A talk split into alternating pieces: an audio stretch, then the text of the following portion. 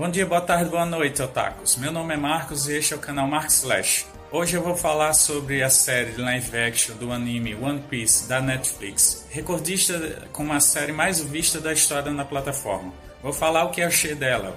Roda a vinheta.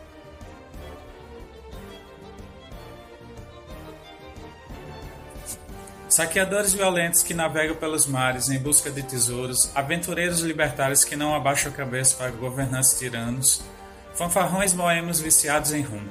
Seja como for, a figura mítica dos piratas já inspirou incontáveis narrativas. Apesar de poucas terem feito tanto sucesso quanto One Piece nos seus longínquos mangá e anime, o live action anunciado há quatro anos finalmente chegou e já está sendo um sucesso estrondoso em menos de duas semanas já bateu o recorde de String Things em primeiro lugar em 84 países, chegando a 93 e se mantendo até agora. Já foi visto por 18 milhões de pessoas, recorde atrás de recorde, para já já a Netflix confirmar sua segunda temporada.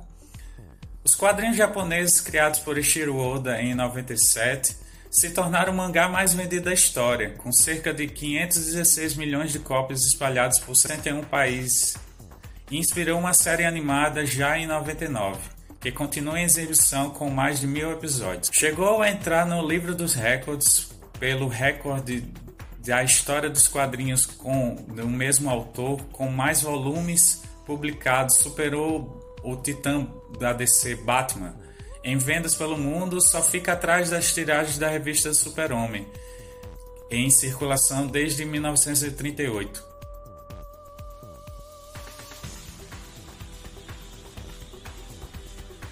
A história de One Piece começa após a execução do maior pirata de todos os tempos, Golden the Roger. Piratas vão ao mar em busca do tesouro que dá nome à história, capaz de transformar quem o encontrar em novo rei dos piratas. Monkey. Luffy, o protagonista, é um jovem destemido e bem-humorado que sonha com o título. Um homem de borracha capaz de esticar seu corpo o quanto quiser, Luffy ganha poderes depois de ingerir o, fruto, o chamado Fruto do Diabo.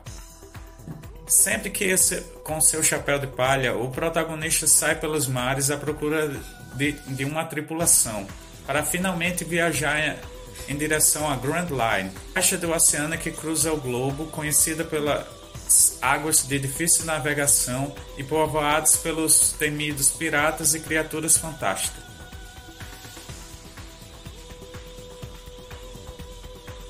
Além dos integrantes do bando Chapéu de Palha, outros personagens secundários roubaram a cena na produção com uma caracterização fiel em relação ao mangá original. Para ajudar a entender o universo, listamos abaixo quem é quem no live action no One Piece. Confira. Bando Chapéu de Palha, Luffy Eniak Godoy, Zoro McKenny, Nani Emily Hood, Usopp Jacob Gibson, Sanji Tais Skyler, Piratas, Peter Gadiot Shanks, Steve Rod Mihawk.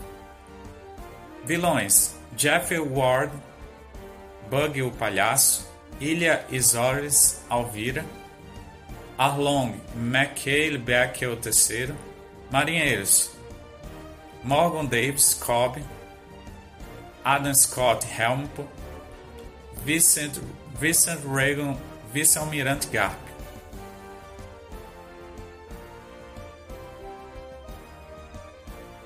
Os volumes do One Piece circulam no Brasil desde 2002, o que levou à confirmação de uma base sólida dos fãs. Apesar da animação ter sido picotada na TV aberta, ao contrário dos títulos Naruto e Dragon Ball, visualmente One Piece pouco deve à obra de Oda.